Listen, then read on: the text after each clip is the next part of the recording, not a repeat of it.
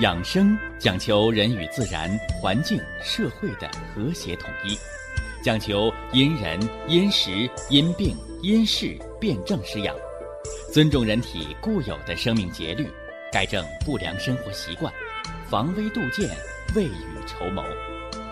让我们一起学习、感受、实践养生的大智慧，用智慧去把握健康，用身体去感悟健康，用心灵去感受健康的幸福和快乐。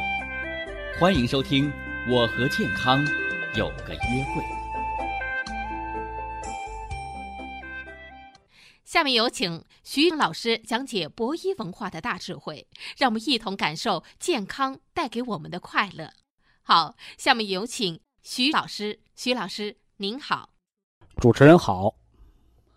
全国各地的听众朋友们，大家好。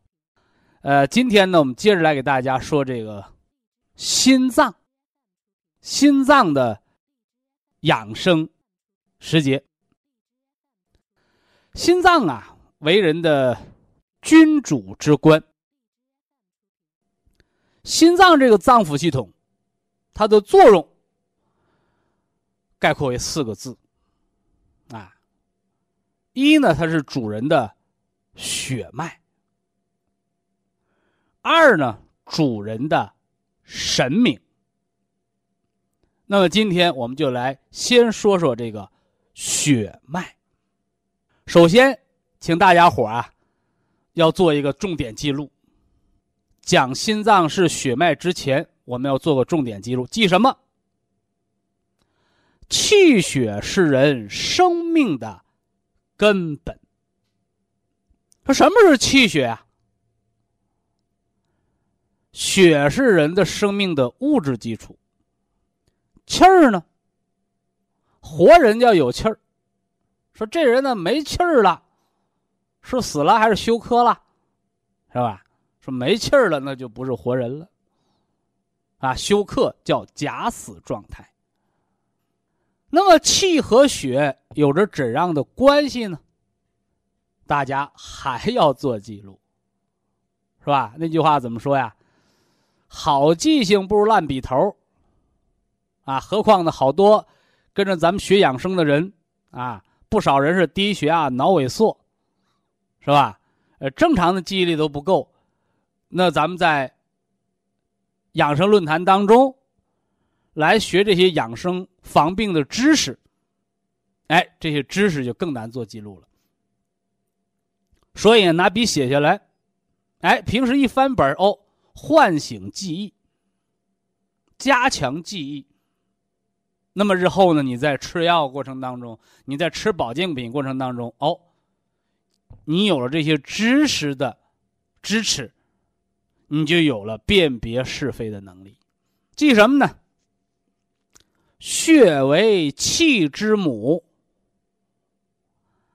气为血之帅。有人问过我说：“徐老师，气血是人生命的根本。”那么我问问，是气重要还是血重要啊？人们争论了好几千年。啊，就像生孩子，是爹重要啊，还是母亲重要啊？这个争论是无用功。你要知道它的重要是它们之间的关系。气从哪里来？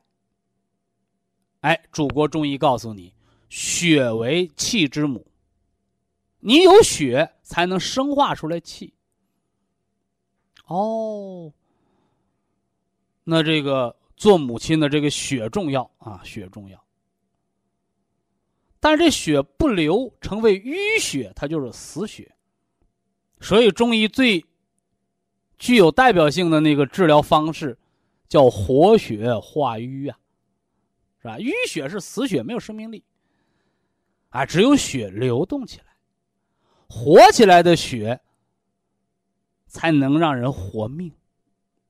好，所以后半句，气为血之帅。啊，什么叫帅呀？啊，就是元帅，就是指挥，就是带领。所以是气给了血以生命力。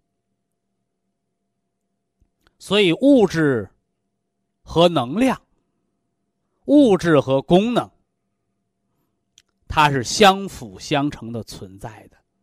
那说这个和咱们讲的新主人之血脉 有什么关系？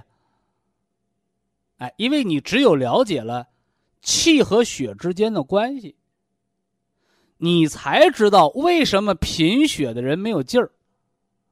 啊，生了孩子产后大出血，贫血，哎呀，浑身没劲儿，冒虚汗。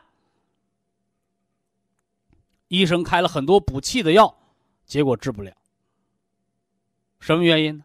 哦，我们告诉你，其实啊，越高深的东西，它越简单。什么东西把您说糊涂了，那个东西啊都是废话。因为大道者至简，明白这个简单的大道理之后，你方向不会错，那么结果。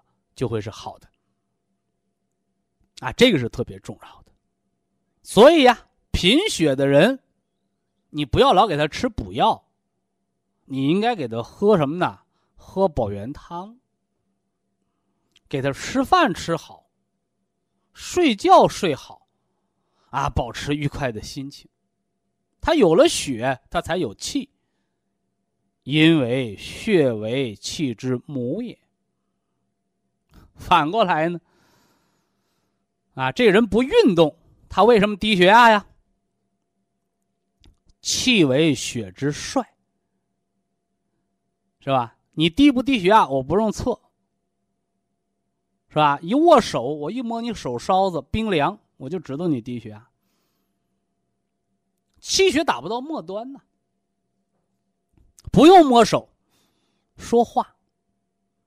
哎呦，那个声音呢，像从地上发出来一样，声音很弱，是吧？言为心声，说话没劲儿，心气亏虚。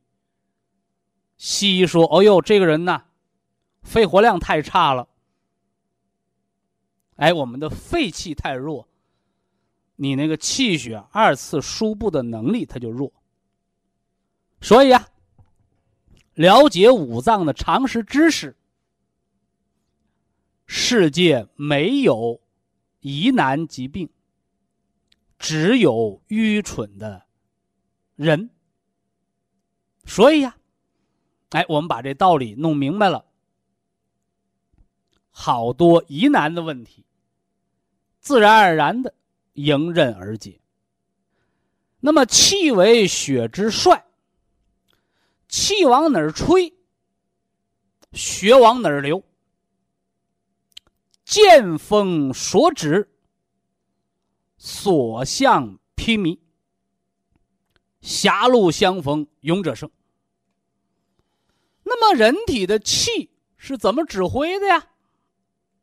哎，这是今天的第三个知识重点，做记录：五脏之气。啊，五脏之气。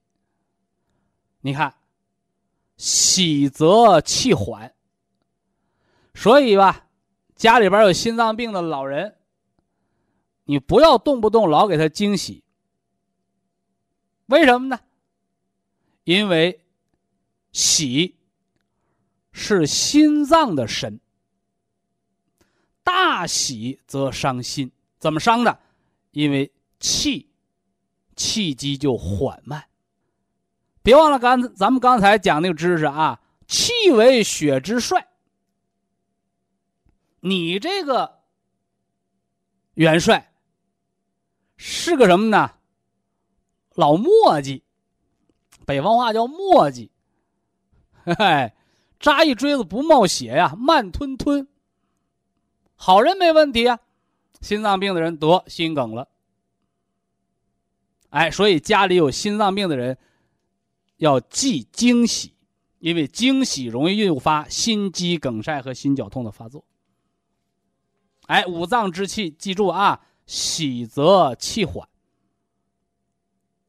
啊，五脏和七情是相关联的，是吧？喜伤心，怒伤肝，是吧？怒伤肝。怒怎么的？哎，人一生气，那发怒，那气就往上冲。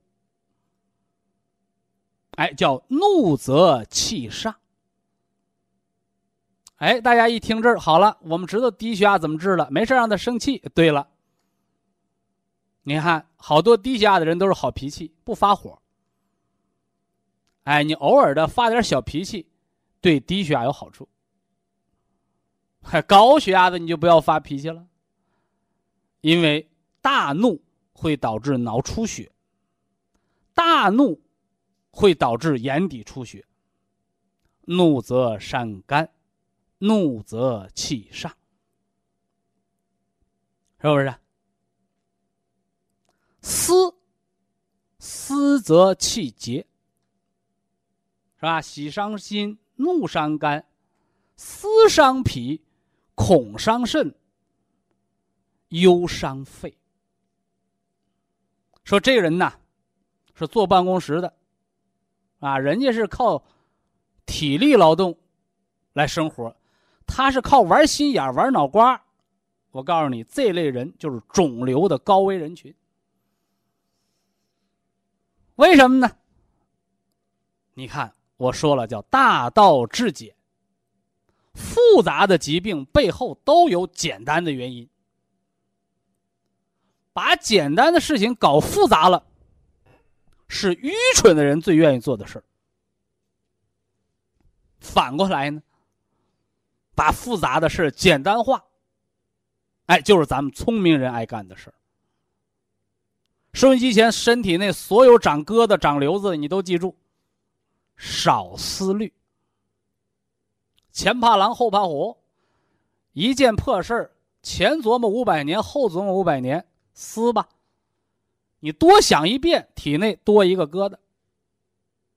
记住，思则气结。什么甲状腺的结节，乳腺的结节，是不是啊胃肠的结节？哎，你那气打疙瘩结，血到那儿。就成为淤血疙瘩，所以往下的这句中医的顺口溜啊：“气滞则血瘀，久瘀必结，结而成瘤，瘤时间久了再恶化，你知道它是什么？哎，这丝是伤脾的，啊，这小疙瘩结，它是肉疙瘩，那大结呢？”气的大的淤结呢，就是代谢紊乱。所以糖尿病、脂肪肝、痛风，是吧？长湿疹，这类都是丝伤脾的病，是吧？忧伤肺不用说了，啊，过度忧伤，跟那个刘备似的。啊，见谁都哭，是吧？跟那个林黛玉似的，有事儿没事儿就掉眼泪。哎，那肺结核、肺部的疾病，是吧？多愁善感的，你那个哮喘病、肺肾病，他都跑不了。这叫忧伤肺，是吧？人过度的悲伤，那气就泄了。所以，人在过度悲伤的时候，浑身没劲儿，为什么呢？气泄了，啊，气泄了。我刚才说了，家里边有心脏病人，你不能让他惊喜，一惊喜心梗，啊，那你更不能让他悲伤，一悲伤得了气背过去了，啊 对不对？哎，恐，恐则气下。是吧？为什么一惊吓尿裤子呀？是吧？啊，古代有个名医叶天士，啊，治难产，拿一把铜钱哐哐往墙上钻，那孕妇立马孩子生出来了，是吧？结果呢，那产妇的丈夫就问那个叶天士，是吧？说这是什么 催产的方法呀？说那孩子人都是奔钱来的嘛，听着钱声他就提早的出来了。其实那是名医给他开了个玩笑，哎，叫恐则气下，啊，一惊吓的时候气往下走，啊，惊吓的时候气往下走，哎，这是五脏之气，气为血之帅。你有什么样的五脏六腑，你身体里边就有什么样的气血的运行方式。那么回过头来，谁是这五脏的总管呢？心脏。啊，心脏是人的五脏的总管，叫心为人的君主之官。心脏，今天要说第四个知识点了啊！心脏是人体生命的发动机。啊，发动机。它负责把气血送到全身，又要收回来，它负责指挥着五脏六腑怎么干工作，所以它是 number one。哎，他是最大的领导。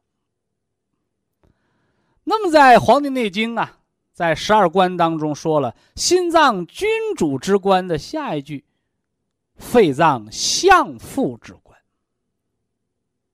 是不是？一个篱笆三个桩。啊，一个好汉三个帮，光靠一个心脏是不行的。哎，那么辅佐心脏做好气血的输布工作，做好血脉的统领工作。哎，肺脏起着什么作用呢？肺脏起着气血的二次输布的作用。所以呀，心脏病，心脏病，它不是心脏自己有病了，心主血脉，肺主气。你那血脉好不好，和气是密切相关的。所以呀，在临床医学对心衰的救治过程当中，心源性的哮喘和肺源性的哮喘，有时候是比较难以区别的。所以，为什么心脏病的人老说：“哎呦，我上不来气儿啊！”哎，所以可见心肺同源呐，所以心脏它的收缩舒张，负责把气血送到全身，但它只负责送往大的通道。那么肺呢？肺负责把气血。送到你的头发丝儿，送到你的手指尖儿，送到你的眼皮儿上，送到你的鼻子尖儿，送到你的皮肤的每个毛孔。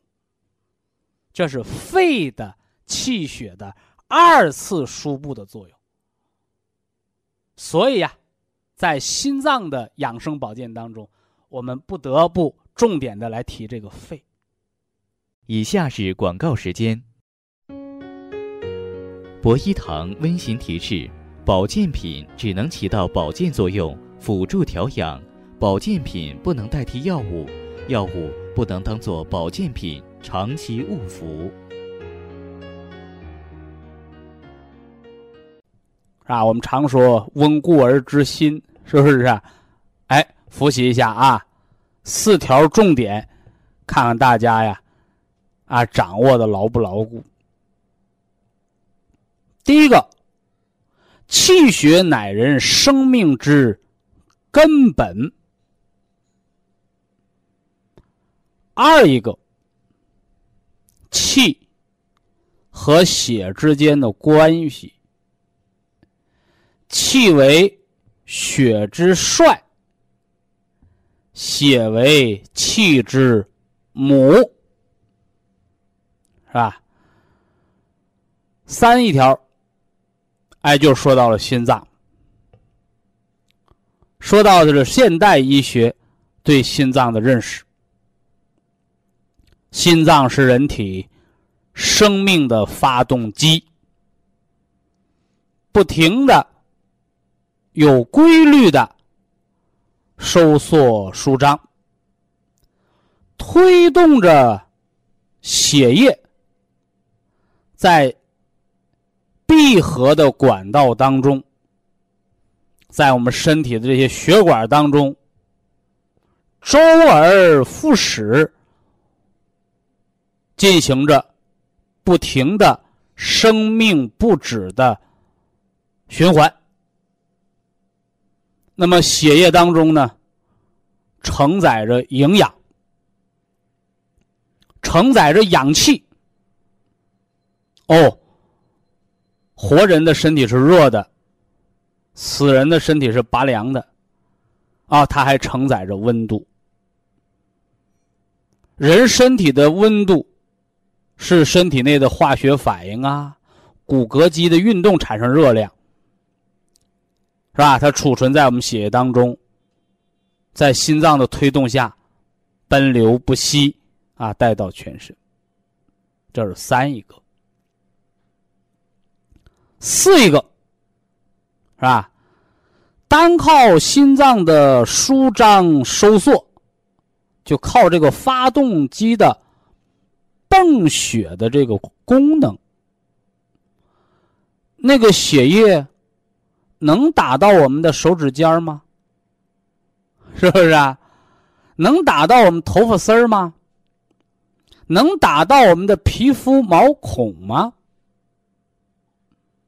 它到不了。所以呀，古代呢有成语说：“强弩之末，不能破鲁缟。”是吧？鲁就是现在那山东地界儿，有一种很薄的布，很薄，强弩，好家伙，把这弩射出去，啊，那是很强悍的，但是强弩之末，哎，射到了最远的地方，射不动了，吧唧掉地下了，连那个鲁缟那层薄布都刺不破。所以呀，我们的末梢循环是不能靠心脏的泵功能、发动机的功能。哎，靠什么呢？是吧？我们学习博弈文化，小生活见大智慧，得大养生，是吧？我们身体的末梢。天一热了，我们出汗，是吧？天一冷了，我们起鸡皮疙瘩，谁说了算？肺说了算。肺主人一身之皮毛，皮又分内皮和外皮。外皮我们叫皮肤，内皮我们叫黏膜。所以，那个过敏症的人，他来找我，我为什么让他吃冬虫夏草补肺呀？所以，皮肤的过敏和胃肠黏膜的充血水肿，它是表里相依的。就像临床上有一个比较有名的病——血小板减少性紫癜。你皮肤上有多少出血点和紫癜斑块？你的胃肠黏膜的内膜，甚至内脏就会有多少出血点。所以呀，血小板减少性紫癜最重的病人会呕血、便血，甚至尿血。什么原因？内脏出血。哎，心脏病的。分类，心脏病，你这心脏好不好？衡量三个标准，是吧？我们是从功能项功能上来讲啊，肌肉的力量，是吧？血管的畅通，是吧？第三个，心脏波动的节律。心脏的肌肉的力量从哪儿来，你看我一说肌肉，哎，好多人立马就想到了，是吧？鸡是鸡，肉是肉，你看，这是有学问的中国人，是吧？什么是鸡？鸡是有力量的肉。你长一身大肥膘，是不是啊？你那个肌肉别动，你让那脂肪大肥膘动一动，你给我拎桶水，我看看，是吧？鸡是有力量的肉。那什么是肉啊？肉是能放松的鸡，是吧？运动的时候那是有力量的肉，那叫肌。不运动了，一放松，哎，那肉啊很有弹性，那叫肉。你看那个健美运动员，男的我不说了啊，阳刚之气挺好看。你说那女的，是吧？练的一身棱子肉，是吧？乳腺也萎缩了，脂肪也消耗没了，月经也停了，那女人都长出胡子来了，整的不男不女的。荷尔蒙都整乱套了，你是练健美，你还是要变态呀？不男不女，是吧？你看啊，现在人的这个世界观和以前不一样了，是吧？以前你说哪个男人，说你呀太不男人了，那比较伤伤人的骂人的话，怎么不男人了？是吧？又不是太监。是吧你说那个女人，啊，说那女人你太不女人了，太爷们儿了。你看，她也是比较伤人的话，说明这女人不贤不贤淑，是吧？你看现在呢，是吧？受一些舶来文化的影响，啊，阴阳混乱。啊，什么叫阴阳混乱呢？是吧？那女人本来应该是秀发飘飘的，改板寸了，是不是？啊？何况呢？到国外你做个手术，小伙子变成大姑娘，是吧？大姑娘变成纯爷们了，怎么办吧？你说，这就叫阴阳混乱，是病态，啊，不是社会先进的表现，是病态的表现啊。话说回来，我们知道了肌肉，心脏也是个肉疙瘩，有这肌肉。是吧？谁主肌？肝。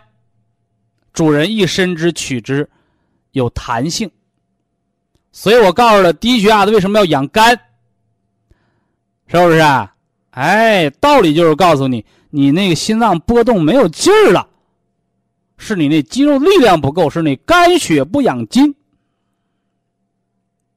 你说哦，我知道了，是吧？那么。我们只要养好肝，就有好心脏，是吧？又错了，啊，又错了。你那个好的肌肉是能紧张的时候有力量，别忘了，一张一弛，文武之道。你那个肌肉会不会放松啊？是不是啊？那高血压的病人。低压都一百二，是不是？啊？睡觉的时候血压都一百、一百六，是吧？你看我讲过，低压高叫心肌劳损，啊，心肌劳损是怎么回事啊？哎，就跟我刚才说那个女人练健美，是吧？弄了一身腱子肉，那叫一身死肉。不运动的时候，你摸那肉也硬邦邦的，那不过血，那是一身死肉。哎，所以中医不讲健身，是不是？中医讲什么呢？讲内练五脏，身体身体，是吧？胳膊腿叫体，内脏叫身。我们说的身心健康是五脏的健康。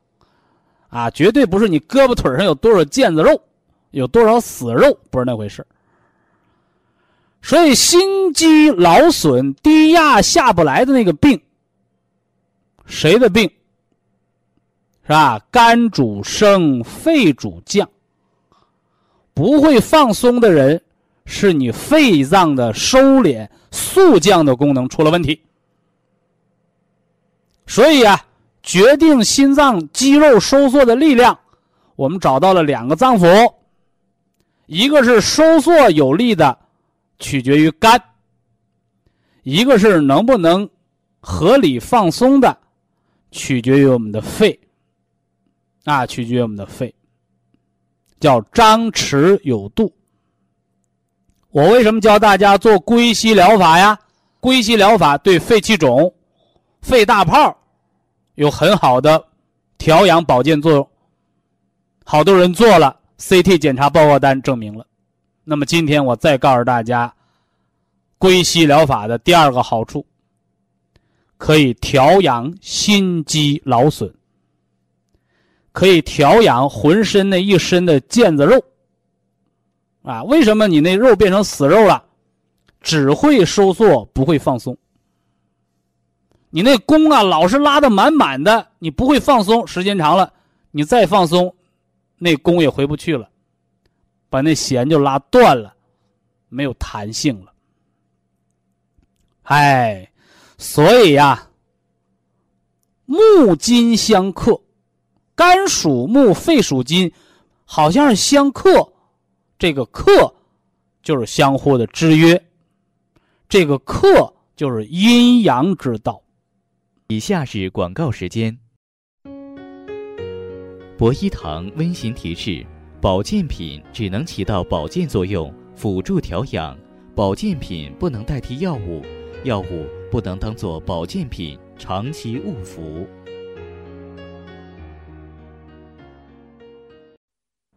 那么，心脏肌肉收缩的力量的源泉来自于哪里呢？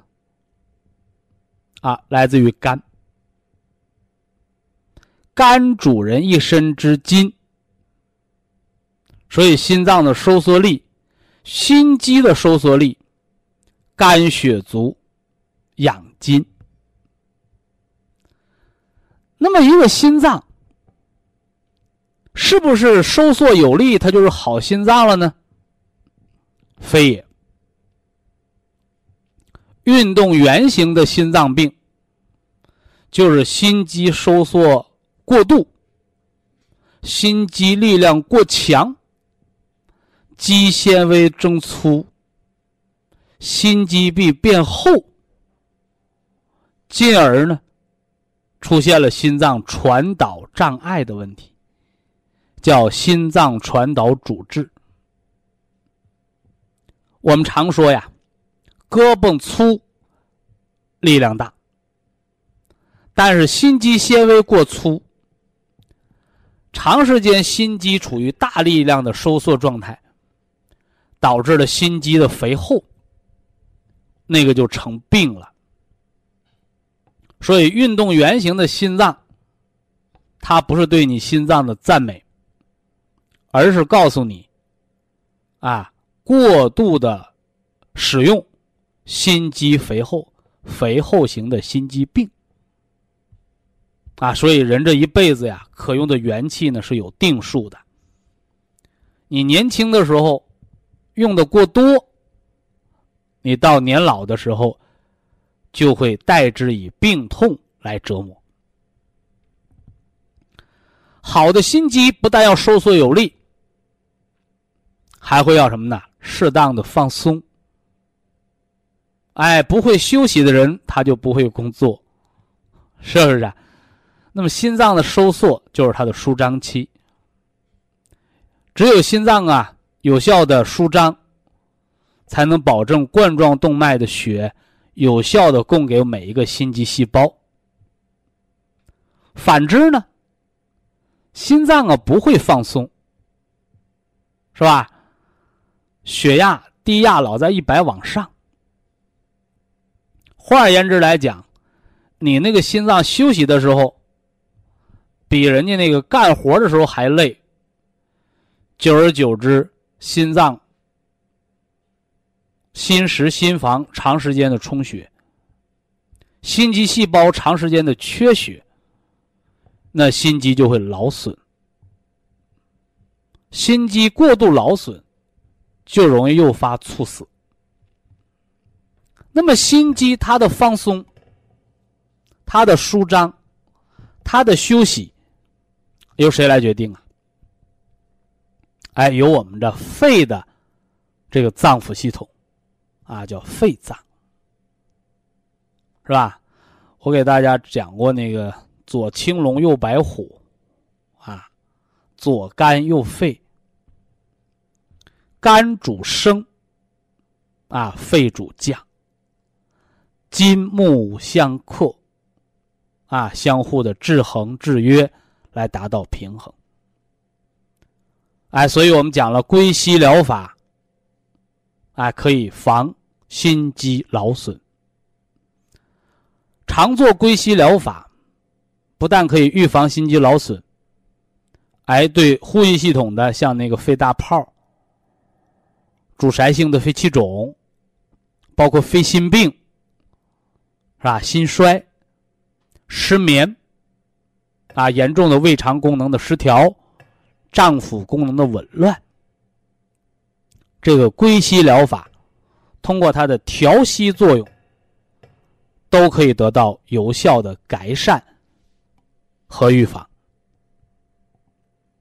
这是咱们对昨天知识的一个温故，啊，那接下来我们要知心，是吧？心脏说了肌肉的力量。啊，心脏疾病的源泉，一个是肌肉的力量出了问题，那么二一个呢，就是心脏的供血，是吧？血管畅通出了问题。那么这个呢，主要指的是冠状动脉，就是我们广大听众朋友再熟悉不过的那个病，哈，冠心。呃，先把冠心病的全名给大家报一下，是吧？冠状动脉粥样硬化型心脏病。所以可见呢，冠心病啊，不是心脏有病了，是心脏的供血的血管有病了。那这个病的名呢，叫动脉粥样硬化，啊，动脉粥样硬化。那么在这儿呢，我要强调两个重要的知识点。第一个，动脉粥样硬化，它不是血管好不样的它就变硬了，不是的。动脉粥样硬化的病变，是一个由量变到质变的过程。什么叫量变呢？哎，就是血管内膜逐渐的什么呢？有脂质沉淀，是吧？越来越多，导致血管的顺应性呢也越来越差。所以动脉硬化是逐渐形成，导致动脉硬化的原因是吧？高血压、低血压。是吧？还有什么呢？哦，还有糖尿病，还有高脂血症。啊，还有什么呢？啊，还有缺乏运动。啊，缺乏运动。还有随着人的年龄增长，动脉的老化。啊，动脉的老化，它也是以硬化的形式来出现的。所以大家一定要知道，动脉硬化不是昨天得的，它应该是逐渐形成，最少也要两到三年往上。那么长呢？呃，长就是几十年了，是吧？所以呀，高血压病十年得冠心病，二十年得脑中风，这个定论。是那些只知道吃西药降压，不知道全面的养生保健预防，而最终导致的结果，是不是？那这是第一个知识点，动脉硬化的逐渐的形成。呃，第二点，动脉硬化的形成啊，它跟血液流动的动力学和你那个血液当中的成分。是密切相关的，所以动脉硬化可以打彩超来检查，是吧？也可以下这个什么呢？血管镜来检查。没听说谁查动脉硬化把血管截出一段拿出来分析，不是？啊，不是。那还有一种查动脉硬化的形式呢，是查血管里边的物质，也就是我们的血脂和血液粘稠度。可见呢，血液影响动脉硬化的进程。哎，那这个今天的第二个重要知识点就来了：动脉硬化不是局部血管的病变，它往往是全身性的，啊，往往是全身性的。所以呀。啊，你就不要，啊，一报病名的时候，哎呀，我心脏动脉硬化、脑动脉硬化、眼底动脉硬化啊，你看他报了三个，啊，其实一个就能代表三个。所以呀，在世界卫生组织衡量人的健康标准的时候，有一个年龄就叫血管年龄。啊血管年龄，那么说的，就是人家动脉硬化的程度，来测定人的血管年龄，是不是啊？我们经常听这样的话，说三十多岁的人，是吧？长了一个六十多岁的心脏，真的是那心脏六十多岁了吗？不是，是心脏供血的冠状动脉老化硬化到了六十岁年纪的堵塞程度。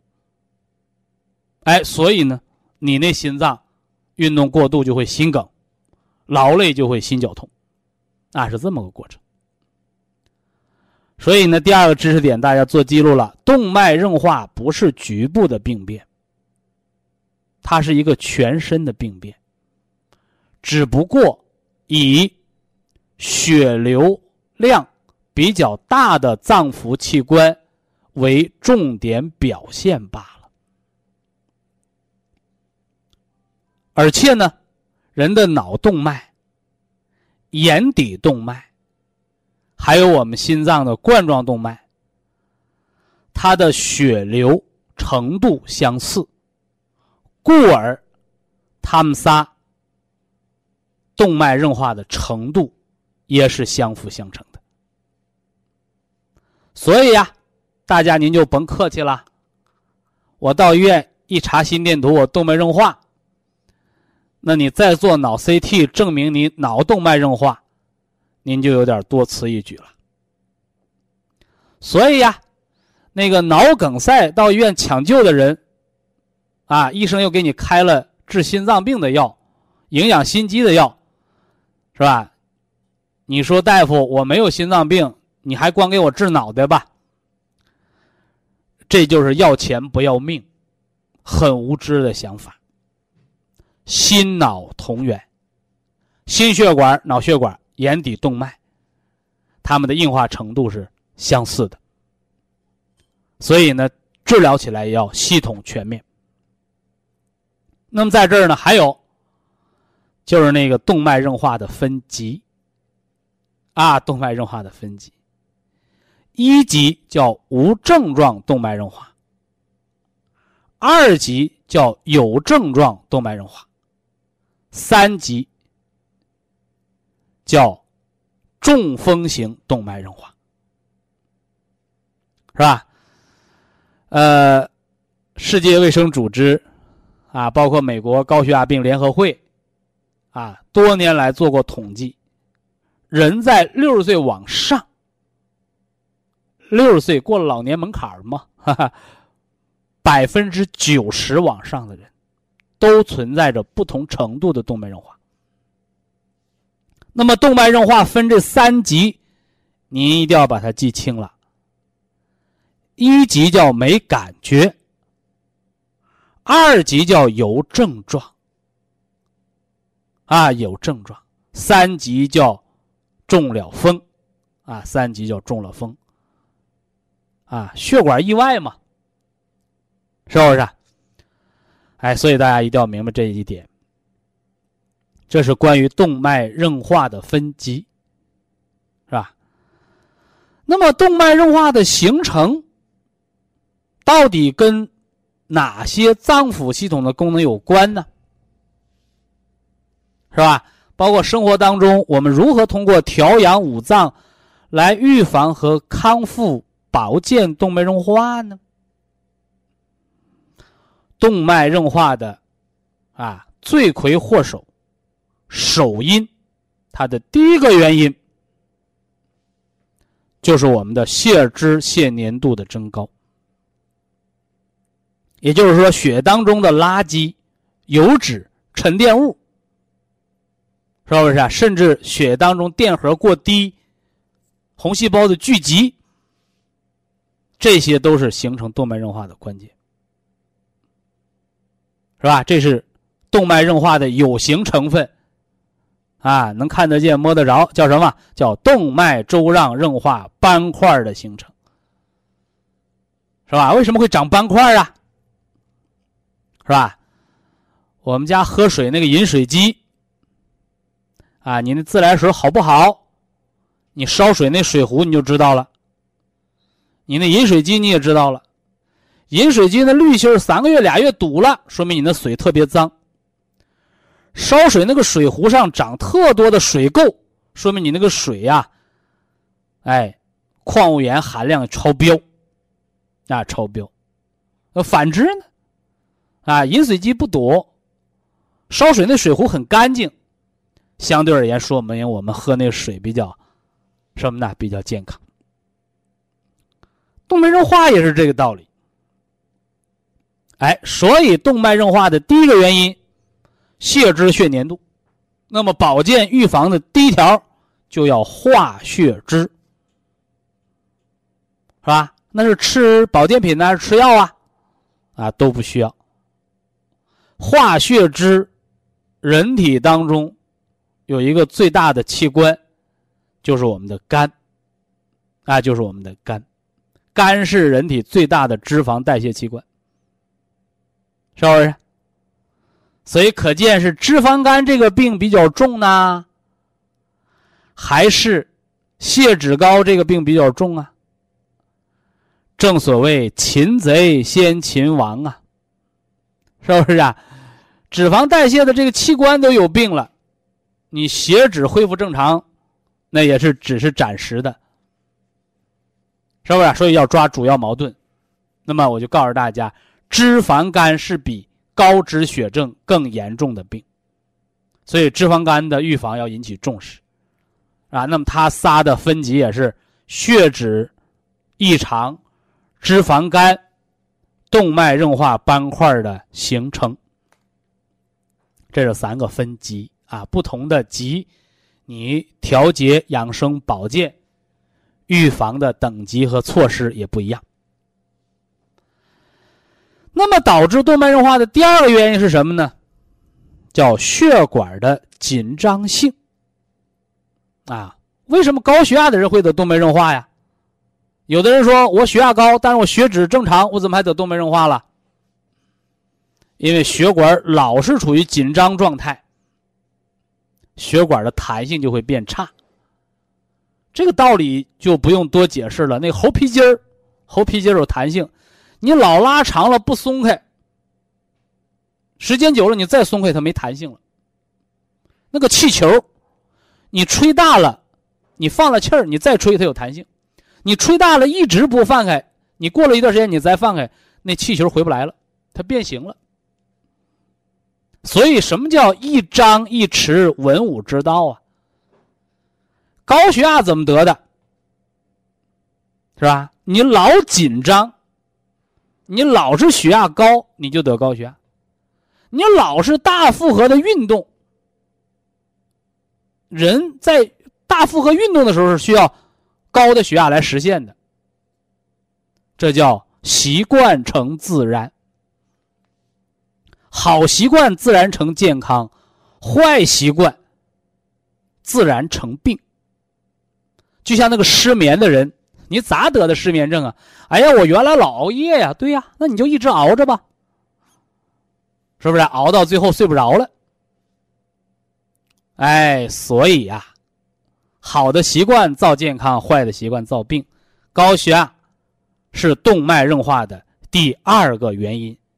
血压长时间高，血管壁压力长时间大，慢慢的血管没弹性，不会收缩了，是不是？这是血压的原因。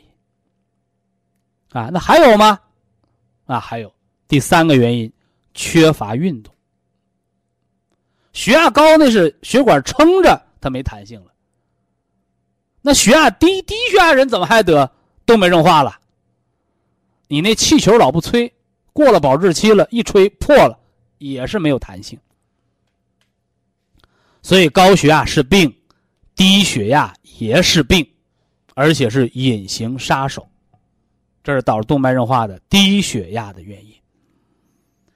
那么归结到脏腑系统呢？是吧？肝主着血管的弹性，脾来运化体内的水湿，是吧？我以前给大家讲这个脾脏养生的时候讲过，是吧？人要活着就得吃饭，是不是啊？粮食吸收之后进入身体内，多余的成分就叫水湿。水湿这湿气长在血管壁上叫动脉硬化。这湿长到身体外面叫湿疹，这湿长到膀胱尿道叫炎症。哎，这就是湿，这湿沉到肝脏上叫脂肪肝，沉到心脏上叫脂肪心。啊，那大将军肚，你看到肚子很大，肠子都肥的流油了，那叫脂肪肠，是不是？开始是水油，是可以化掉的，后来就变成板油。就很难去除掉了，所以脂肪也是有活脂肪和死脂肪之分的，活是可降解的，是不是？哎，所以用生活当中的常识来说明养生的知识和科学道理，让大家呢能够浅显易懂的来了解我们疾病的形成，进而呢去采取有效的预防。那么，心脏的疾病、血管畅通障碍，是动脉硬化形成的一个过程。那么，此外呢，我们常说的早搏房颤，是不是？甚至有那个心脏的停搏，甚至有那个过速，有的人需要装起搏器。那么，心脏的波动的节律。它出现了疾病，又是和哪些因素有关？我们又该如何的预防和保健呢？大家且听下回分解。非常感谢徐正邦老师的精彩讲解，听众朋友们，我们店内的服务热线零五幺二六七五七六七三七和零五幺二六七五七六七三六已经全线为您开通。随时欢迎您的垂询与拨打。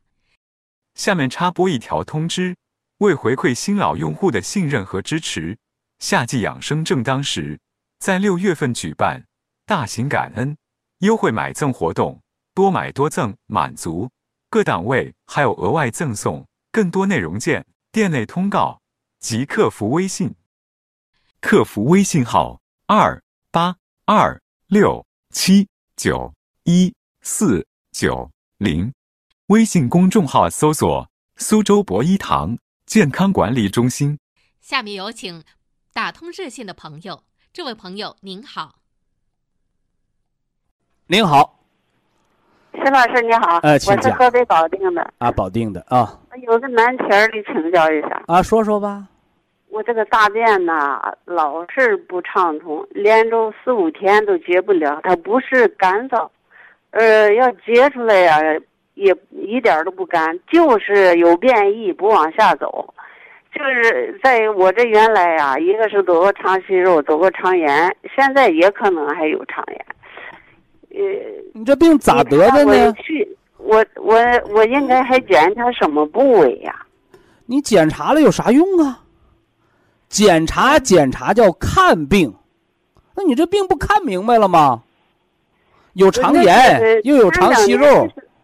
前两年的是息肉，我通过吃咱们国医堂的什么，基本上都好了。啊，把息肉吃没了。后来，呃，后来是不是好长时间没检查？原来说有一个怎么怎么的，也不太清楚。你现在就是想排便没劲儿排，是这意思不？排不出去，排不出去不就没劲儿吗？力量不够呗。肺和大肠相表里，这句话能听懂不？能听能听懂啊？那你排便的力量不够，就是肺的魄力不够。你可以做个胸片，透个视，检查一下肺子，看肺有没有毛病啊？哦，肺和大肠相表里，你上厕所的时候，你不要认为是我肠子使劲儿把大便改出去了，肠子只能蠕动。我们的腹肚皮经常运动的人，为什么上厕所痛快呀？腹直肌。腹斜肌，腹部的肌肉强壮，腹的肚皮的压力高。为什么女人生完孩子上厕所大便改不出来呀？原来里边有个孩子生出去了，肚子空了，腹压下降了，所以生完孩子女同志为什么给你勒一个腹带呀？帮你促进增加腹压排便。而腹压从哪儿来的？膈肌下降，胸腔扩张，也就是我们的肺魄决定你上厕所有没有劲儿。这么科学解释，你老太太能听懂不？听懂。听懂了。听懂，听懂。听懂了，增加肺的魄力，说话能大声，放屁能带响，这就是补肺气、促进大肠蠕动的原则和道理。可以理解了。吃法？吃怎么个吃法？早晚各四粒，吃最少量啊。呃，早晚各四粒。哎。哎。完了，平时饮食吃点萝卜条汤，羊肉炖点冬瓜汤，吃点补气的阳性的食物，洋葱炒点鸡蛋，别吃凉菜，别吃凉菜，记住了，中国人吃凉菜是病，你喝酒吃凉菜，不喝白酒的别吃凉菜，就把脾胃吃虚寒了，而生活当中哪来那么多虚寒？吃生冷。做凉的地方，加上什么呢？形寒饮冷，喝凉东西，哎，穿衣服少，这都是寒来的。明白没？呃，明白。吃水果，吃苹果可以吗？饭后吃。啊。记不记得我有个方子？我口臭怎么办？饭后吃一只苹果，或者饭后嚼嚼个香蕉，这都治口臭。为啥？胃里有火，吃上水果，寒性水果把胃火就化了。所以空心肚子别吃水果。嗯，对。明白这意思了？呃，空肚子吃西红柿长胃肠结石。这当中喝虫草酒也没问题吧？阳性的食物都对你有好处。嗯，好。虫草酒不是阳性的吗？温经散寒的吗？老寒腿给他喝的，是不是啊？流清鼻涕的给他喝的，对不对？哎，好，哎，好了，有道理就不怕讲啊，咱得以理服人，是吧？以理服人啊。好，非常感谢徐正邦老师，我们明天同一时间再会。听众朋友们，下面请您记好，苏州博一堂的地址是在人民路一千七百二十六号，服务热线零五幺二六七五七六七三六六七五七六七三七。下面插播一条通知：为回馈新老用户的信任和支持，夏季养生正当时，在六月份举办大型感恩优惠买赠活动，多买多赠满足，各档位还有额外赠送。更多内容见店内通告及客服微信。客服微信号：二八二六七九一四九零。微信公众号搜索苏州博一堂健康管理中心。好，非常感谢您的收听，我们明天同时间再会。